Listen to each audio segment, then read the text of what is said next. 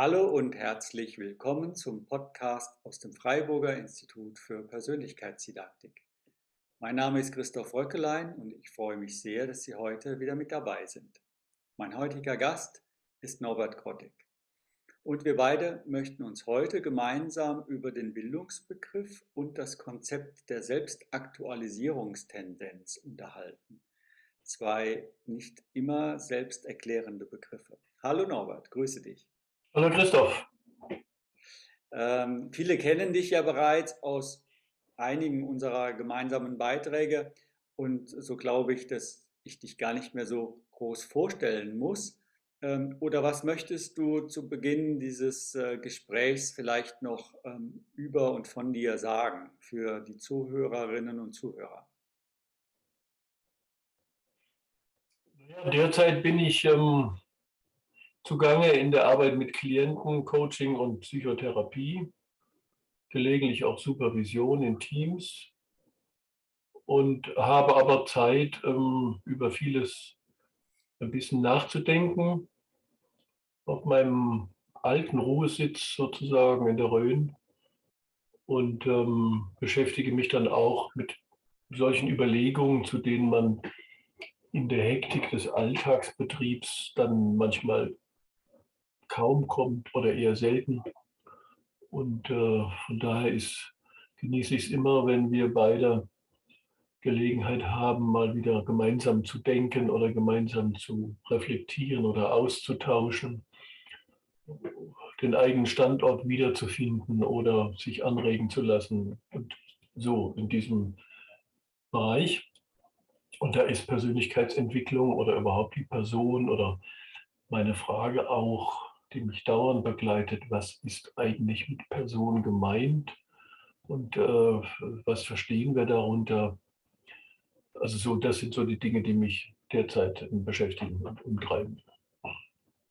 Ja, vielen Dank. Also damit hast du dich auf eine ganz besondere Art und Weise vorgestellt. Für, für diejenigen, die dich so nicht kennen, möchte ich aber dann auch noch ergänzen, warum wir schon so viele andere Beiträge miteinander teilen und auch viele Jahre zusammenarbeiten hier im Institut schon, ist, ähm, weil ähm, ich das so sehr schätze, einen ähm, akademischen Pädagogen an meiner Seite zu haben, gleichzeitig ähm, der nicht nur im akademischen Betrieb arbeitet, sondern eben auch in der Anwendung, Beratung und Coaching. Und das, was ich mit meinen Konzepten der Haltungsorientierung in der Führungskräfteentwicklung weiterentwickelt habe, hast du ja sehr stark in den Anfängen des personenzentrierten Ansatzes eben auch äh, gemacht. Und da schlagen bei mir immer mehrere Seiten an, wenn ich mit dir zusammen ähm, arbeiten, denken oder eben sprechen kann. Und einen kleinen Auszug ähm, nehmen wir jetzt mal auf und gucken mal, was da heute so rauskommt. Ja. Wir haben, ich habe das ja so großmundig anmoderiert, äh, Bildungs, der Bildungsbegriff und das Konzept der Selbstaktualisierungstendenz. Beides eigentlich zwei Fachbegriffe. Aber was reizt dich an äh, diesen Begriffen beziehungsweise an dem heutigen Thema, dass du dich da überhaupt bereit erklärt hast, mit mir hier darüber mal ein paar Gedanken auszutauschen? Naja, das erste ist natürlich äh, das Interesse um die Verpflichtung von der Zunft und von der Disziplin her. Also wenn man von Pädagogik spricht, spricht man ja heute kaum noch. Mhm. Ich bin in Anführungszeichen studierter Diplompädagoge, das gab es mal.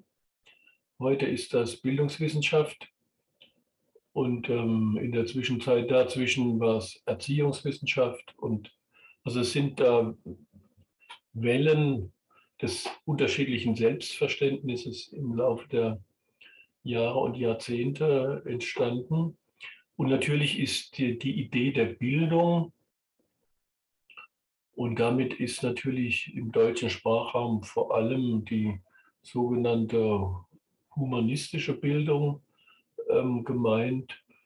Ähm, sind immer so etwas wie so ein Leitstern, der die Zunft und die Disziplin und das pädagogisch Gemeinsame sozusagen ähm, beschwört und heraufruft. Und auch immer wieder neu kontrovers diskutiert wird und ähm, die Debatte zwischen ähm, ähm, allgemeiner und freier ähm, Bildung für alle oder die Ausbildung der gesamten Persönlichkeit und nicht die Ausrichtung auf einen Beruf oder auf einen Broterwerb oder die Orientierung an den Humanisten und über die Humanisten dann doch nochmal an der Antike, Rom und Griechenland und also auch irgendwie so ideale, idealisierte Gegenentwürfe zur jeweils gelebten, äh, schlechten, in Anführungszeichen, Wirklichkeit, in der die Realität und das Leben der Menschen sich abspielt. Also es ist so eine Projektionsfläche, dieser Begriff. Äh, ähm, und natürlich gehört der in, in äh, pädagogisches Nachdenken immerzu mit hinein. Ein Begriff, vor dem ich eher früher erstmal so weggelaufen bin, weil ich das äh, eher verbunden habe mit dem, was ich auf dem Gymnasium so erleben konnte und was da, ich sag mal, eher so gepredigt wurde an Bildung, an Haltung und an zusammenfließender, irgendwie aufgesetzter Frömmigkeit und auch so eine Bildungsfrömmelei. So. Das äh, hat mich ähm, als jugendlicher, heranwachsender Mensch wenig begeistert. So eher, eher in seiner Unlebendigkeit und in seiner sprachlichen Geziertheit und äh, irgendwie so eher abgestoßen. So. Aber natürlich äh, ist das im Laufe des Studiums und äh, meiner pädagogischen Tätigkeit und auch der therapeutischen Tätigkeit immer ein immer wiederkehrendes Thema. Und die äh, Aktualisierungstendenz auf der anderen Seite ist so ein, ein, ein Konzept, was von einem Neurologen aus Frankfurt ursprünglich stammt, 20er Jahre, ähm, und äh, dann in die humanistische Psychologie später eingewandert ist mit äh, auch den aus äh, Deutschland und aus Europa emigrierenden Juden auf der Flucht vor den Nazis in den USA angekommen ist und aber auch, ich sage mal, wenn man es ein bisschen allgemeiner formuliert, ähm, als Vitalismus äh, in der philosophischen ähm, äh, Debatte immer schon auch so eine Rolle gespielt hat. Auch sehr viel früher schon. Also dass äh, der Unterschied zwischen den belebten und den unbelebten Dingen, die dann, wenn sie belebt sind, eben keine Dinge mehr sind, sondern Leben, Lebewesen oder Pflanzen oder Lebendiges. Und äh, wie man dann so an dieser Gegenüberstellung sehen kann, ich habe als Jugendlicher eher das Bildungsgeschehen, die. Einrichtungen als unlebendige ähm, Veranstaltungen ähm, erlebt und war auf der Suche nach lebendigem Erleben, Austausch, Kommunikation und ähm, auch Protest oder Gegenbewegung, Übermut und ähm, solchen Dingen. Und irgendwo ist das äh, so ähm, eine Polarität, in der sich mein Interesse dann immer wieder so neu aktualisiert auch. Damit hast du im Grunde einen schönen Streifzug nicht nur durch deine Biografie, sondern fast eigentlich auch durch die Geschichte des Bildungsbegriffs schon angedeutet. Ähm, dass der ähm, Begriff der Bildung eigentlich immer im, im, Kontext seiner Zeit eine neue Couleur bekommen hat oder könnte eben auch gesagt haben, könnte auch sagen, manchmal auch ähm, missbraucht oder gebraucht wird. Ähm, und ähm, gerade hast du ja auch gesagt, so ähm, wenn wir über Bildung, Bildungs-, den Bildungsprozess sprechen, dann haben wir ganz schnell so etwas wie ähm, Bildungskanon. Also etwas, was wir, äh, was wir an Dingen äh, wissen sollten. ähm, oder ähm, ähm, äh, können sollten. Ähm, also das sind ja beschreibbare Dinge und die jetzt jeden irgendwie wieder vielleicht an die Schulzeit erinnern lassen und dann wird es sofort unlebendig, weil damit ein, ein Müssen und ein Sollen äh, und ein Druck ähm, und eine Norm ähm, von außen ähm, auf jemanden oder an mich gestellt wird. Dem hast du ja jetzt dieses Konzept der Aktualisierungstendenz als quasi die Beschreibung einer Lebendigkeit ähm, äh, gegenübergestellt.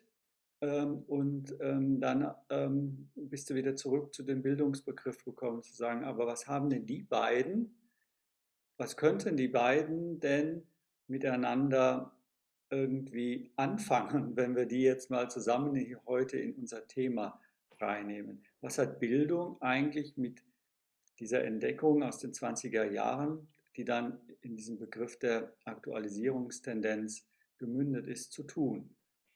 Ähm, oder ist das heute ein Versuch von uns beiden, die zwei Dinge krampfhaft irgendwie miteinander mal in Verbindung zu bringen? Das sind so Fragen, die ich mir gleichzeitig auch stelle und dir. Mhm. Naja, wenn ich bei dieser, bei meiner persönlichen Erfahrung bleibe, die, glaube ich, von vielen geteilt werden kann, dann ist das dieses lebendige, ähm,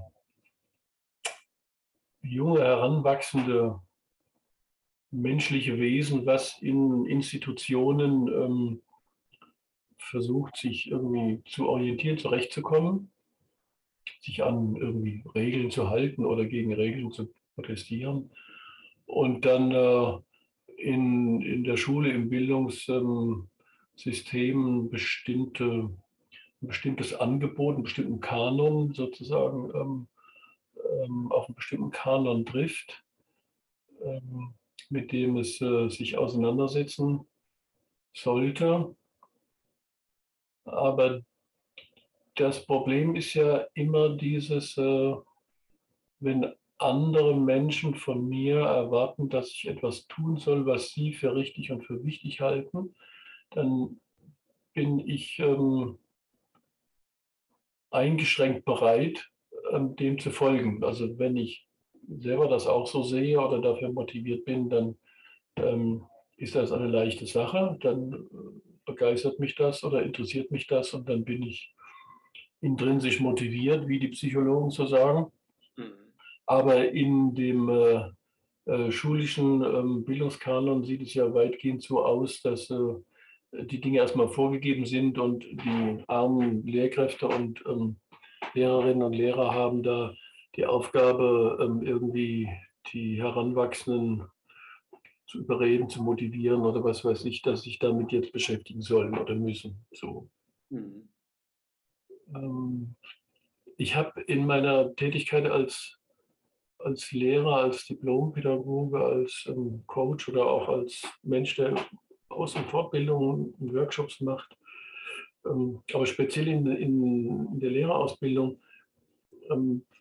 immer gesehen oder kritisiert, dass da alle didaktischen und methodischen Vorbereitungen davon ausgehen, dass da Schüler sind, die motiviert seien, aber die waren nicht da. Die waren nie da, bis auf ganz wenige.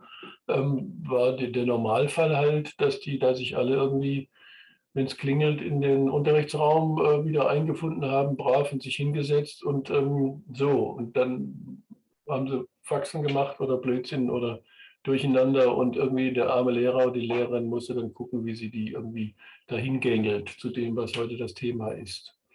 Das konnte man dann geschickt machen oder mit Begeisterung und, und sowas alles. Und dann ging das auch ein bisschen. Und, aber es ist irgendwie so ein schleppender Prozess. Und ich meine, äh, das Schleppende kommt halt eben dann auch daher, dass diese erstmal die Motivation oder die Lebendigkeit, die ähm, Kinder und Jugendliche mitbringen, ausgebremst ist oder ausgebremst wird durch, diese, durch dieses Arrangement und dann halt eben äh, erstmal ausgebremst, um dann zu sagen, so jetzt wollen wir aber deine Und zwar nur auf diesen Punkt bezogen und nur diese 45 oder 90 Minuten lang deine Motivation haben für etwas. Und danach bitte musst du wieder umschalten und dich für was anderes motivieren und so.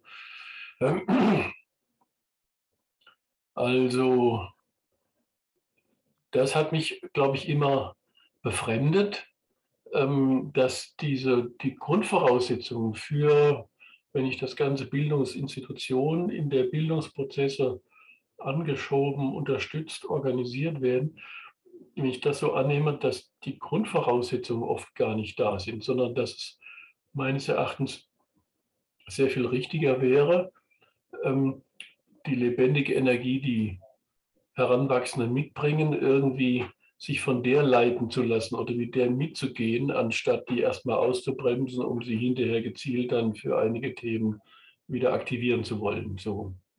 Mhm.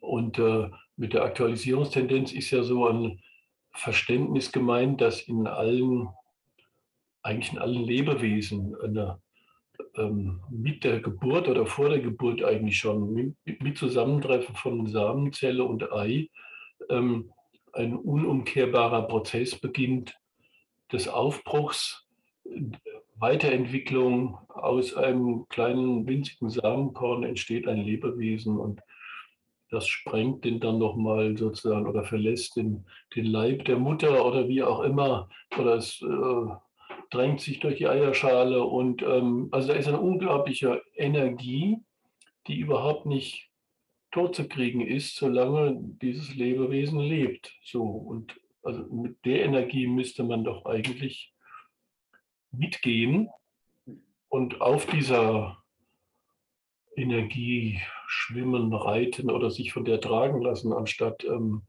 äh, das irgendwie permanent zu kanalisieren und ähm, äh, zurück auszubremsen oder so. so. Ja. Also du verbindest ja bereits jetzt genau diese beiden Gedankengänge. Ich versuche die jetzt mal zu verlangsamen, ohne dass äh, du da vielleicht deinen Faden auch ganz innerlich aufgeben musst. Aber du stülpst ja eigentlich die, das Bildungsverständnis gerade auf den Kopf, ähm, indem du sagst, ähm, äh, Bildungsprozesse, zumindest in den Institutionen, wenn wir jetzt mal die Schule als Beispiel nehmen, ähm, kennen wir bis heute und aus unserer Zeit sicherlich eben nochmal deutlicher diese Zentrierung auf die Inhalte und auf die Ziele und das, was erreicht werden soll. Ähm, und dann hast du jetzt eigentlich fast wie ein kleines Plädoyer gesagt, Mensch, dann ähm, äh, richtet euch doch nicht auf, auf, auf, den, ähm, äh, auf, die Inhalte aus und auf eure Ziele, sondern auf die Personen aus. Also könnte man sagen, Schülerinnen ähm, zentrierter Unterricht wäre ja schon mal auch eine schöne ähm, Umstülpen, also eine Kehrtwende im, im Fokus. Und ich weiß noch immer an der Pädagogischen Hochschule hier in Freiburg, haben wir immer gesagt, naja, Pädagogen unterrichten ja keine Menschen, sondern Inhalte, Fächer. Ähm, so, und äh, daran ähm, erkennt man das. Und gleichzeitig äh, entsteht ja so dieses Bild oder auch fast die Gefahr, wenn ein zu starker themenorientierter Unterricht ist, dann wird die vorhandene Lebendigkeit, und du hast sie mit Neugierde beschrieben, ähm, derer, die eigentlich da ähm, schon in dieser Struktur der Institution ähm, da sind, mehr und mehr ähm, ungenutzt gelassen, bis hin ähm, eigentlich auch ähm, äh, bis hin, dass sie auch verdrängt wird. Also dass diese Lebendigkeit, die, worauf es doch eigentlich ankommt, und wird man heute sagen, ganz modern zu sagen, ja zur, zur Bewältigung der aktuellen Themen, brauchen wir eigentlich lebendige Menschen, die ähm, äh, ähm, auch äh, frei und auch neu denken können ähm, mit all ihrer Konstruktivität und ähm, kooperativen Intelligenz ähm, und äh, weniger Menschen, die Millionär wären bei ähm, Wer wird Millionär und alles wissen. Mhm. So, ich versuche das mal so ein bisschen ist das, ist das so ein bisschen der, der rote Faden oder die, die Balance, die du in, in deinen Gedanken vorhin hattest? Naja, es geht äh, eigentlich auch noch weiter mit, ähm, du hast jetzt von schülerzentriertem Unterricht gesprochen. Auch schülerzentrierter Unterricht ist Unterricht. Ja, ah, ja, super. Ja, genau. und ähm, eigentlich geht es um eine Idee von ähm, das Lernen entlang der eigenen Motivationen, der eigenen Interessen nicht unbedingt durch Unterricht hervorgebracht wird. So. Ähm, und dass wir natürlich auch später, wenn wir nicht mehr in der Schule sind und auch nicht mehr im Studium, ähm, weiter lernen müssen, wollen, mit der Welt zurechtzukommen oder mit unserem Leben oder mit unseren Mitmenschen oder ähm, mit unserem Beruf, was auch immer so. Und ähm, die Klage, dass die Schule dazu wenig beiträgt, ist ja weit verbreitet, brauche ich nicht zu wiederholen. Ähm, aber es würde auch um ein Lernen gehen, eben nicht äh, schulisch organisiert, sondern in freier, ähm, und das sind eigentlich auch so Utopien oder so, weil es eben keine gesellschaftlichen Institutionen oder wenig dafür gibt, ähm, was sozusagen diesen in, in, in, meinem Studium wurde dann viel später auch von Selbstbildung und Selbststudium gesprochen, aber das war dann immer eigentlich nur, ähm, hier ist eine Literaturliste und dort ist die Bibliothek. Ja?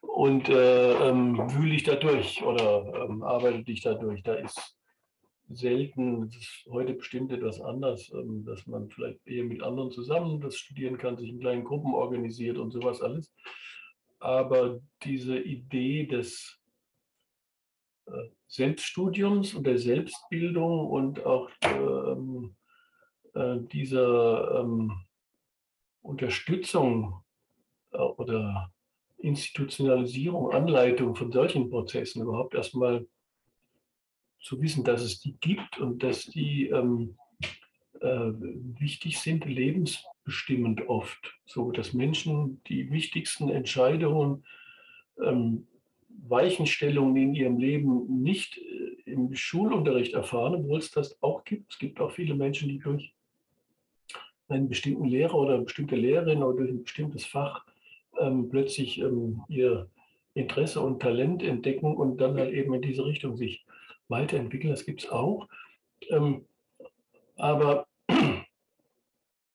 ich meine, es müsste halt eben genauso gleichberechtigt oder neben oder drumherum eine ganze Reihe von flankierenden Maßnahmen geben, die früher, ganz früher mal so Volksbildung oder wie genannt wurden, Volksbildungseinrichtungen oder sowas, ähm, die aber das unterstützen, so dass Menschen sozusagen ähm, wenn sie was gefunden haben oder wenn sie von was bewegt oder beschäftigt, interessiert sind, dass sie das irgendwie weiterführen können und mit anderen zusammen austauschen, in Austausch treten. So.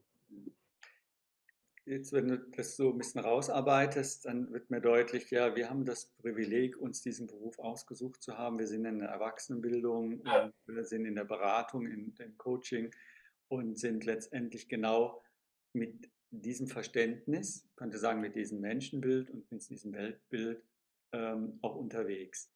Und, ähm, und, du sagst, es geht gar nicht darum, das eine Konzept von Inhaltszentrierung auf, auf ähm, ähm Schul- oder Schülerinnenzentrierung umzuschalten, sondern es geht grundsätzlich darum, ähm, wie sehe ich den Menschen. Also es ist eigentlich nur anthropologische Betrachtung. Sagen, wenn ich doch sagt, er hat eigentlich schon jegliche Kreativität, Konstruktivität ähm, und Lebendigkeit in ihm, ähm, die er für seine Lebensbewältigung braucht, dann sollte man ihm doch helfen, dass er gute Zugänge zu diesen inneren Prozessen und ähm, zu dieser inneren Lebendigkeit bekommt und dass er nicht Opfer möglicherweise der äußeren Strukturen, aber vielleicht auch ähm, Opfer seiner ähm, eigenen Unbeholfenheit mit diesen inneren Prozessen umzugehen. Warum soll, könnte das, das wäre doch eine schöne Hilfe, ähm, ihm dort eine Unterstützung zu sein. Das ist eigentlich eine, eine, eine, eine grundsätzlich anthropologische Sichtweise, die du jetzt nimmst und nicht nur ein anderes Konzept, ein Verständnis für, für anderen Unterricht. Ja, aber ich würde gern etwas ähm, anders akzentuieren. Der Mensch hat alles potenziell als Möglichkeit in sich. Ähm, aber das heißt nicht, dass das dann auch in jedem Falle sozusagen sich verwirklicht oder das würde wahrscheinlich auch gar nicht gehen. Also er hat die Möglichkeiten, Chinesisch zu lernen, wenn er auf die Welt kommt oder mhm. auch Indisch oder ähm, Japanisch oder ähm, Englisch oder was auch immer. Die Möglichkeiten sind da.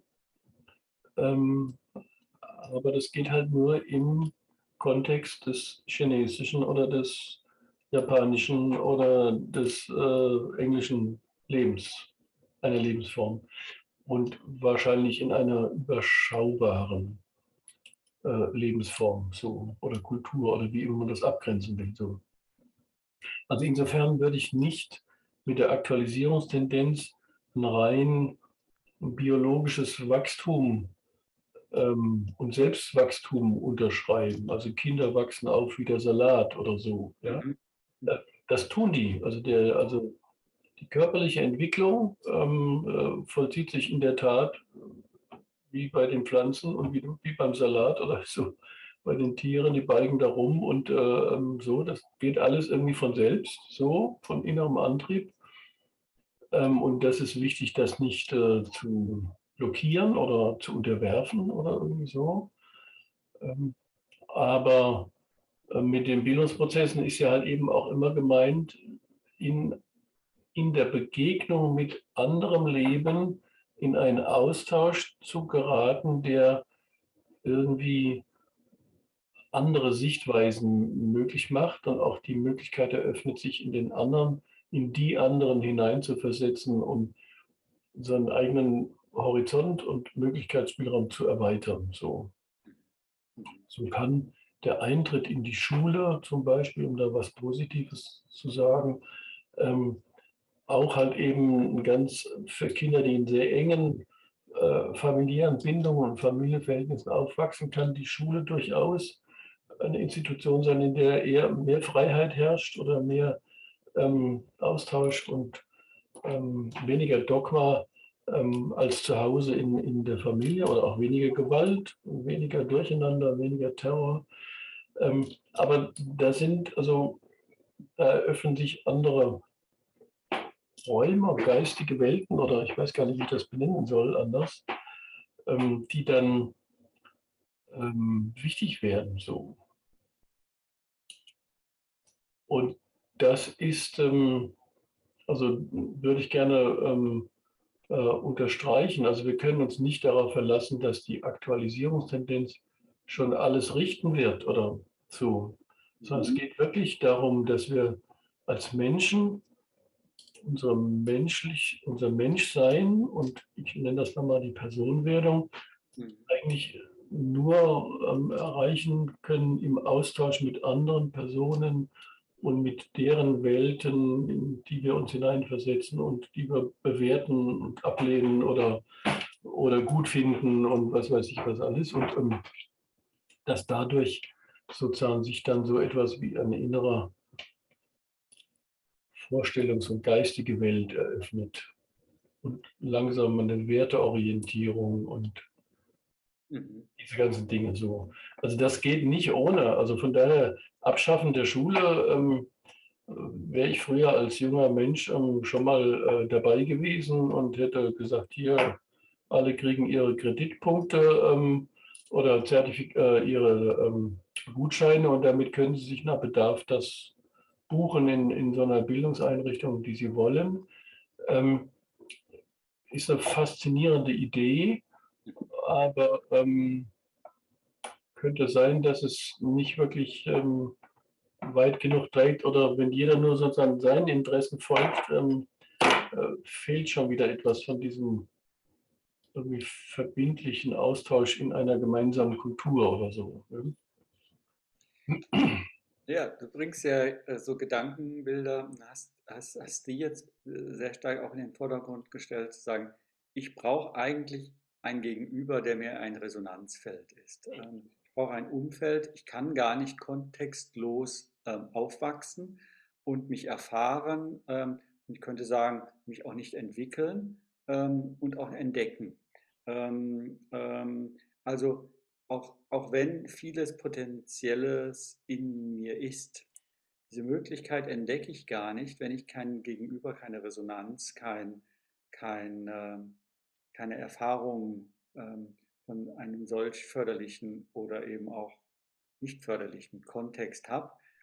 Ähm, ich glaube, lerntheoretisch würde man sagen, das ist Differenzerfahrung, Differenzlernen. Durch die Unterschiede und durch ein anderes erkenne ich nicht nur das andere, sondern auch einen Teil von mir. Mhm. Rückbezüglichkeit auf mich selbst. Ähm, da, dadurch ähm, entdecke ich eigentlich das Potenzial, was äh, in mir ist. So. Und ähm, da kann ich dann immer noch wählen, dann beschäftige ich mich mit dem, was ich da an Potenzial oder bekämpfe ich quasi das Fremde in der Welt. Ähm, mhm. gerade nochmal eine große aktuelle ähm, äh, politische äh, Fragestellung. Aber das heißt, erst äh, wenn wir Person werden, oder ich könnte auch sagen, dass das Menschliche im Menschen verwirklichen, das Menschliche in mir verwirklichen äh, möchte, dann brauche ich auf jeden Fall einen Kontext, der mit mir in Resonanz geht äh, und ähm, ich erst dadurch an dieses menschliche Potenzial in mir ähm, rankomme. Nun hört sich das an, als ob man da quasi so wie dann auch schon alles wie im Supermarkt vorfindet. Aber so meinte ich das jetzt gar nicht, sondern ich, ich könnte sagen, ich brauche ein Gegenüber, der mich, der mir hilft, in dieses Erleben hineinzukommen, was in mir bereits wie eingefroren, verdeckt im Unbewussten ist. Und zwar dieses Erleben, dass ich gesehen bin, dass da was ist und dass mich irgendwie von innen her ähm, stärkt, psychologisch würde man sagen motiviert, also bewegt, ähm, aber vor allem auch irgendwie ähm, durch mich sich entfalten möchte. Ähm, also dieser Kontext, dieses kontextuelle Lernen oder Bilden, Bildung von innen nach außen braucht einen förderlichen Kontext, das man sozusagen so. Und das, was rauskommt, sind eben nicht schon Dinge, fertig wie im Supermarkt, sondern es ist eher ein, ein vorkonzeptionelles, dingloses ähm, Erleben, ähm, was da ist, was als Potenzial vielleicht sagen, diese Form des, der Lebendigkeit, die ich in mir spüre, diese, dieser Neugierde, ist ja kein Ding im Supermarkt, äh, was ich wiegen kann und, ähm, und bemessen kann, sondern diese Tendenz, ähm, der eine Richtung zu geben, der auch eine Form zu geben und der auch eine Möglichkeit zu geben, ähm, äh, sich durch mich zu entfalten. Das, ähm, ja, das sehe ich auch so. Dieses, und irgendwie sind wir ein bisschen Opfer dann vielleicht auch unserer Sprache.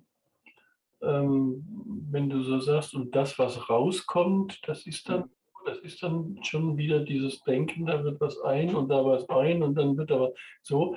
Aber es ist eine unzulängliche Beschreibung von den Vorgängen, die du erlebst oder die ich erlebe, die man innen drin sozusagen bei sich selber wahrnehmen kann. Mhm dass es in der Tat um Erlebensprozesse geht oder um priorisierende Aufmerksamkeit und Wahrnehmung und Neugier und ähm, Handlungsimpulse und Umsetzung. Und äh, das wird äh, schnell dann irgendwie zum Klischee und falsch, wenn man äh, Input, Output und ähm, so mit so Maschinendenken äh, da dran geht. Aber natürlich, es ist eine, eine, eine Grundbedingung würde schon heißen, wir brauchen ganz elementar in unserem Leben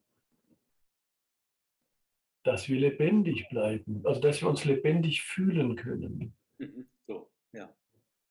Ähm, dass wir lebendig bleiben, das äh, ist auch in der Depression äh, noch gegeben, so, dass der Körper funktioniert, alles ist da.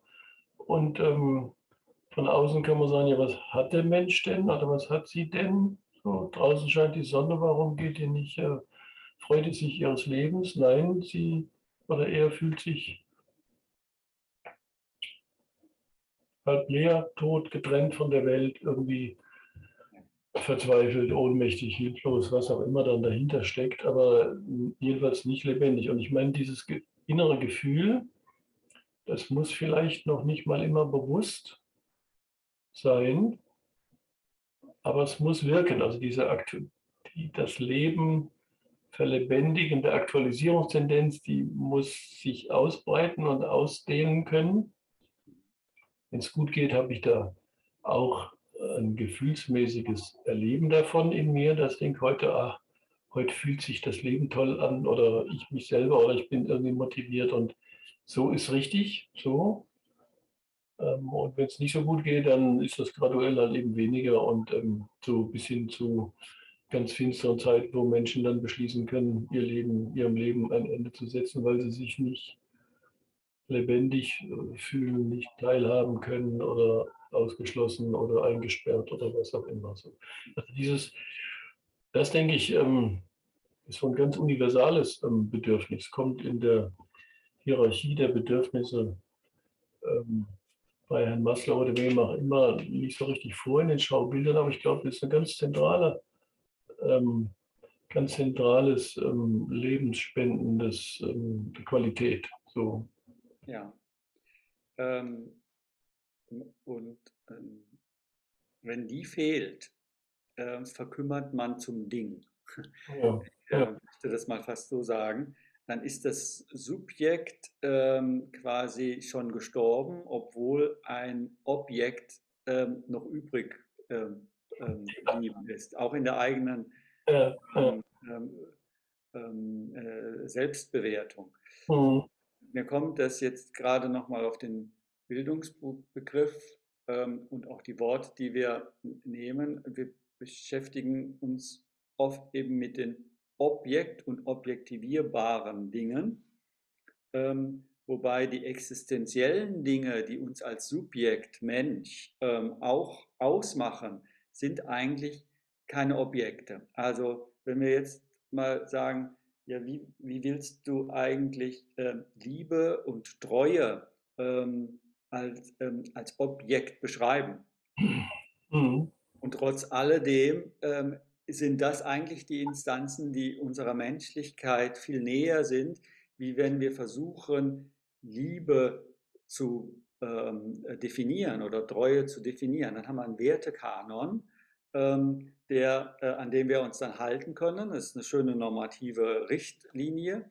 Aber das, was eigentlich ähm, das Subjekt braucht, ist ja nicht ähm, das, die Liebe, sondern das Erleben von geliebt sein und lieben zu können oder eben auch nicht die Freude ähm, zu definieren, sondern äh, sich innerlich freudig zu fühlen. Ähm, das ist äh, eine, eine, eine ähm, absolut subjektive Instanz. Äh, genauso wie Lebenssinn, wenn du schon quasi in so eine Depressionsvergleich ähm, hineingehst, zu sagen, äh, das kann ich nicht von außen ähm, jemandem sagen, was eigentlich für den sinnvoll ist. Das ist ein, ein da möchte ich fast sagen, ein Bildungsprozess, den ich als Mensch lernen muss, von innen nach außen zu ermöglichen, dass ich als Subjekt mich selber wahrnehme und nicht als Objekt und mich dann auch noch selber bewerte und kategorisiere. Hm, hm, hm.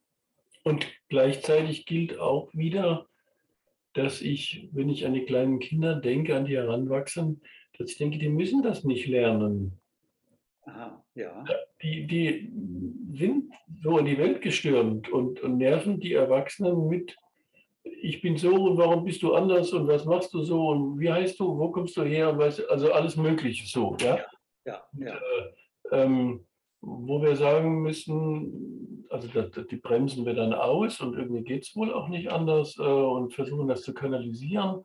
Ähm, aber wenn wir zu viel kanalisiert haben, dann müssen wir hinterher wieder sagen, du musst äh, wieder rauskommen aus dem Teil. Du hast jetzt äh, zwölf Semester Psychologie bis zur Promotion studiert und ähm, bist ein wunderbar ähm, akademisch, naturwissenschaftlich gebildeter Mensch, aber ganz normale, elementare menschliche ähm, Be Bewegungen und Rührungen und Begegnungen, die musst du jetzt erst gerade wieder neu lernen, lange nach dem Studium, so, weil du so lange in dieser spezialisierten ähm, Schiene äh, gewesen bist. So.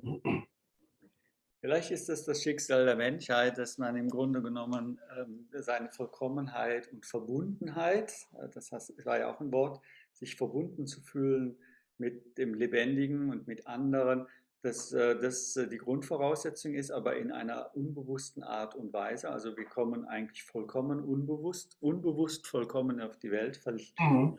verlieren quasi ähm, diese Verbundenheit.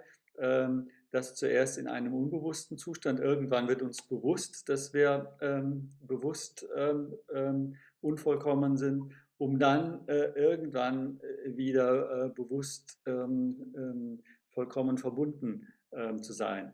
Da könnte ich sagen, ja, das ist der schöne Lauf der, des, des, der menschlichen Entwicklung, den wir alle irgendwie ähm, äh, durchlaufen. Aber dann wäre es auch sehr einfach. Aber was in diesem Bild natürlich drin ist, ist in der Tat, es gibt das Prinzip des Lebendigen. Was auch immer das ist. Ich glaube, es kann, kann jede Disziplin für sich auch nochmal äh, ähm, ähm, vielleicht ein bisschen mit, mit anderen Nuancen äh, versehen. Aber ich glaube, jedes Subjekt hat in seinem Leben einen Zustand erlebt, wo er sich total lebendig gefühlt hat. Vielleicht nicht immer bewusst so. Und, ähm, und es ist ganz schwierig, dieses, dieser Drang, und das ist ja in diesem Konzept der, ähm, der Aktualisierungstendenz mit drin, diese, dass diese Tendenz, diese Dynamik des Lebendigen, äh, die, die kann man vielleicht verformen, die kann man ähm, vielleicht auch deckeln. Aber man kriegt sie nicht tot. Solange der Organismus lebt, lebt auch diese Tendenz und möchte sich durch den Organismus Mensch ausdrücken. So kann ich fast sagen, egal ob das jetzt bewusst oder unbewusst ist. Ja. Und ich bin ja als Pädagoge gerade in meiner in meinem Spektrum ähm, bin ich ja der Meinung, dass das der eigentlich existenziellste Bildungsprozess überhaupt ist. Dass das Lebendige sich durch uns und mit unserer Hilfe, mit unserer Hilfe, nicht nur mit meiner individuellen eigenen, sondern ich brauche auch dich und andere, also dass dieses Lebendige sich in und durch mich hinaus in eine Form, in einen Kontext hineinbilden möchte ähm, und ähm, Gestalt bekommen möchte ähm, und äh, sich ausdrucken können. Also etwas, was in einem vorbewussten, ich sage immer konzeptfreien, formlosen ähm, Zustand, aber erlebbar, subjektiv erlebbar, sich ausdrücken kann in eben ein Konzept, in eine Form, in eine Gestalt. Ähm, und ähm, dass im Grunde aber das Potenzial dieser Gestalt und diese Formen in diesem Lebendigen schon drin sind. Aber noch keinen Ausdruck gefunden hat. Ja, so gibt sich ganz universal gesagt ähm, das Leben weiter auf einer biologischen Ebene mhm. durch Zeugung und Verschmelzung und Neustart. Und so gibt sich aber auch, ähm, wenn du so willst, äh, das geistige Leben weiter, wenn du ähm, äh, den Ausdruck dafür nehmen willst. Also ich hatte früher in meinen ersten frühen Studien, als ich mich mit diesem äh, mit der Kritik des schulisch organisierten Lernens ähm, beschäftigt habe, zu tun mit so Didaktikern äh, des 19. Jahrhunderts, auch Anfang des 20. noch, die vom Verkehr der Bildungsgüter gesprochen haben. Ja, also der, das geistige Leben ist ein Verkehr von Bildungsaustausch, also wie, wie in der Ökonomie auch, würde man heute sagen, ein Austausch von Bildungsgütern. Mhm. Und ähm, da haben wir sozusagen diese inhaltliche Festlegung. Und wenn ich dich richtig verstehe, äh, ich würde dem so auch zustimmen, ähm, heißt es ja, nee, es würde genau darum gehen, dass eigentlich diese Lebendigkeit des Austauschs ja. erhalten und weitergegeben wird. Und ähm, dass wir jetzt nicht immer in, in Güter, in Stückwerk, in Dingen erstarren, die wir dann hin und her schieben und messen und ähm, so. Ja, ja, ja. ja. Ich glaube, dass, wenn wir jetzt mal ein bisschen auf die Pädagogin Bildungsbegriff nehmen, das ist ähm, quasi ja die Irreführung oder die Engführung des humanistischen Bildungsbegriffes gewesen, dass wir gedacht haben, naja, wenn wir Latein, also wenn wir die klassischen äh, Philosophen äh, in, der Ur in ihrer Sprache auswendig lernen, also ob Latein oder Griechisch, ähm, äh, dann könnten wir philosophieren. also, dass wir quasi, nee, wir müssen, wir müssen äh, das suchen, was Aristoteles gesucht hat. Mhm. Und nicht ihm nachbabbeln ähm, oder ähm, auswendig lernen oder sonst was. Das hilft alles gut. Quelltexte oder sonst was. Wenn ich, wenn ich das als Resonanzfeld ähm, äh, äh, nehme, um äh, mich dann selber auf den Weg zu geben. Aber es gibt ja diese, dieses schöne ähm, Bild eben Wandel äh, als in, in den Bildungsprozessen, Wandel niemals in den Fußstapfen anderer, mhm. sondern mach dich auf den Weg, ähm, äh, um zu suchen, was sie suchten. Oder was sie angetrieben hat. Oder was du suchst, ne? Ja, klar. Ja, genau. Ja, oder was du, ja, eben. Mach dich auf deine Suche, ja. Und ähm, geh nicht äh, vor, vor, vor, vor strukturierte Wege. Mhm. Und ich habe vorhin ähm, mir das kurz mal notiert, als du gesprochen hast, gesagt, ich versuche mal den Bildungsprozess mit dieser Selbstaktualisierungstendenz, mit diesem Konzept gerade zusammenzunehmen. Das könnte ich sagen, ein Bildungsprozess zeichnet sich auch dadurch aus, dass ich erlebe, wie sich das Lebendige in mir über den Tag in jedem Augenblick aus sich heraus strukturiert. Ja, das ist schon eine sehr hohe Zielsetzung. Also, dass ich das in jedem Augenblick erlebe. Ja, das ist ja schön und gut. Idealtypisch gedacht und jedes Ideal ist natürlich ja. Ja. immer, immer nur, sonst wäre es Realität. Ne? Also es bleibt eine idealtypische Fokussierung.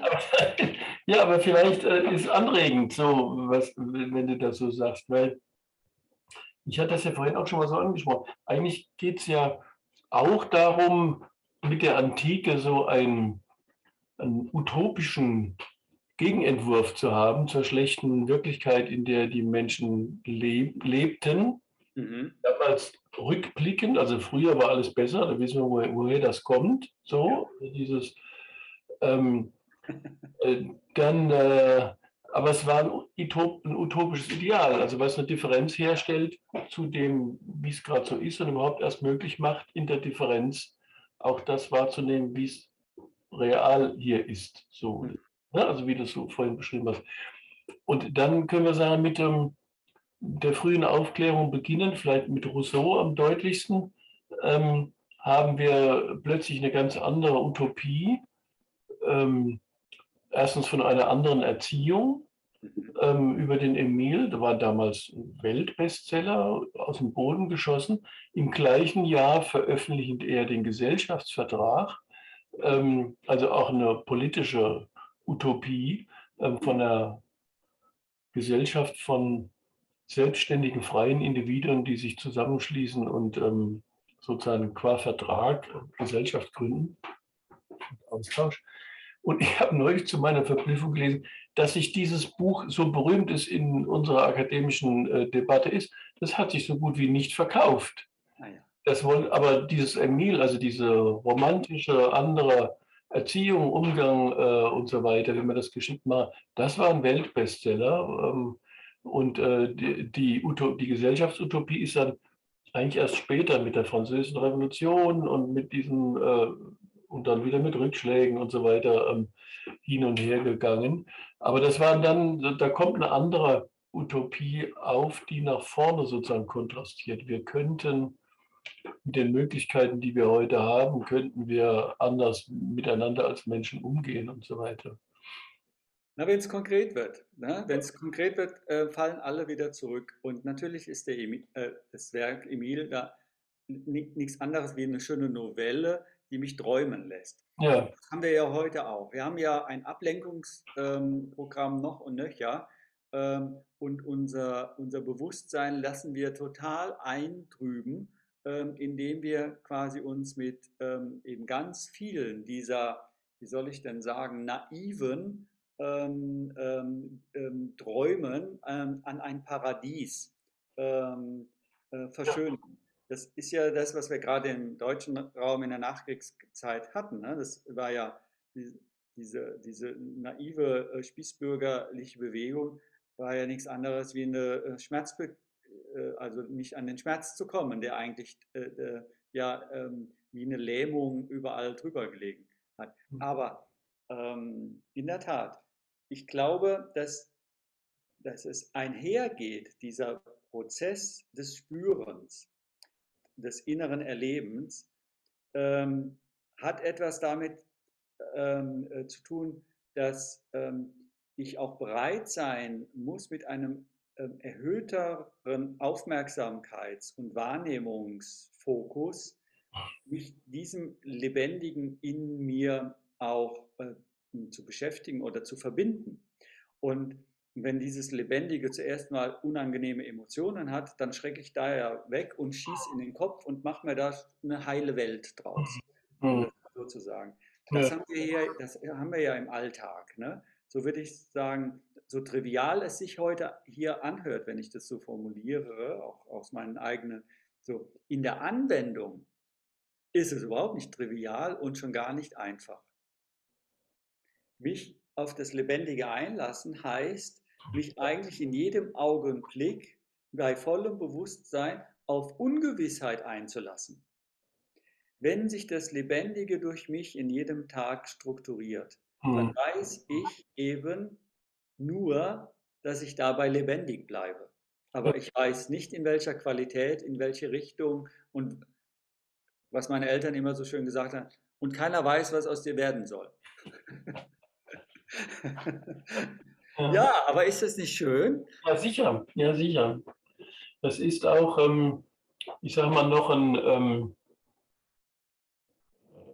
eine wichtige Ergänzung äh, und Kontrastierung zu diesem Aktualisierungstendenz, das geht alles wie von selber, weil ähm, die Auseinandersetzung mit unangenehmen, schmerzlichen Erfahrungen, da wo die eigene Aktualisierung stockt oder verschüttet ist, verloren gegangen ist und so weiter. Ähm, das wahrzunehmen heißt ja, dann kann ich auch in so einem christlichen Sinne umkehren oder dazulernen oder etwas anders machen. Ja?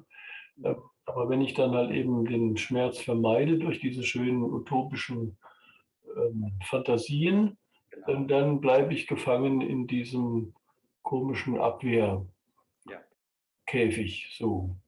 Absolut. Und, und, ich, kann, ich kann mir für beide ähm, Prozesse äh, Solidaritätsgemeinschaften suchen. Also ich kann ah, ja. Träumer, Träumergesellschaften ja. kreieren. Ähm, die haben wir manchmal sogar politisch-gesellschaftlich ziemlich ja.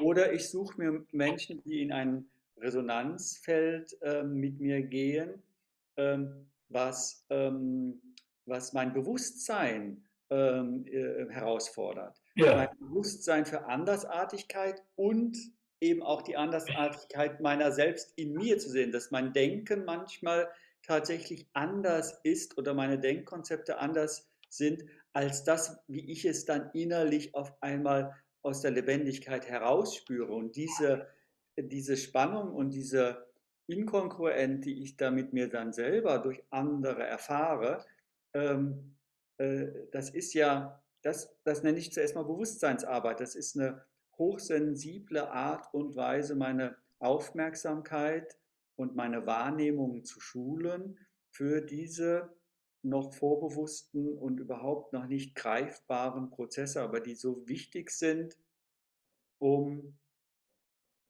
ähm, wie soll ich sagen, um ein lebendiges Leben zu leben. Ja, ja. Und es hört nie auf.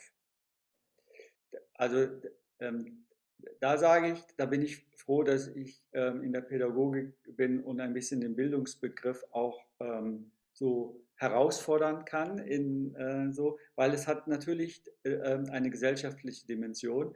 Für mich ist Demokratie ja nicht eine Staatsform, sondern es ist ein Staatsprozess. Mhm. Also Demokratie ist, ähm, wenn man es jetzt tatsächlich ein bisschen mal weniger von den staatlichen Organen her nimmt, eigentlich ein Prozess äh, der Bewusstwerdung, ähm, des Dialogs und des Miteinanders. Demokratie geht nicht alleine und auch äh, Demokratie ähm, ist von daher nie fertig.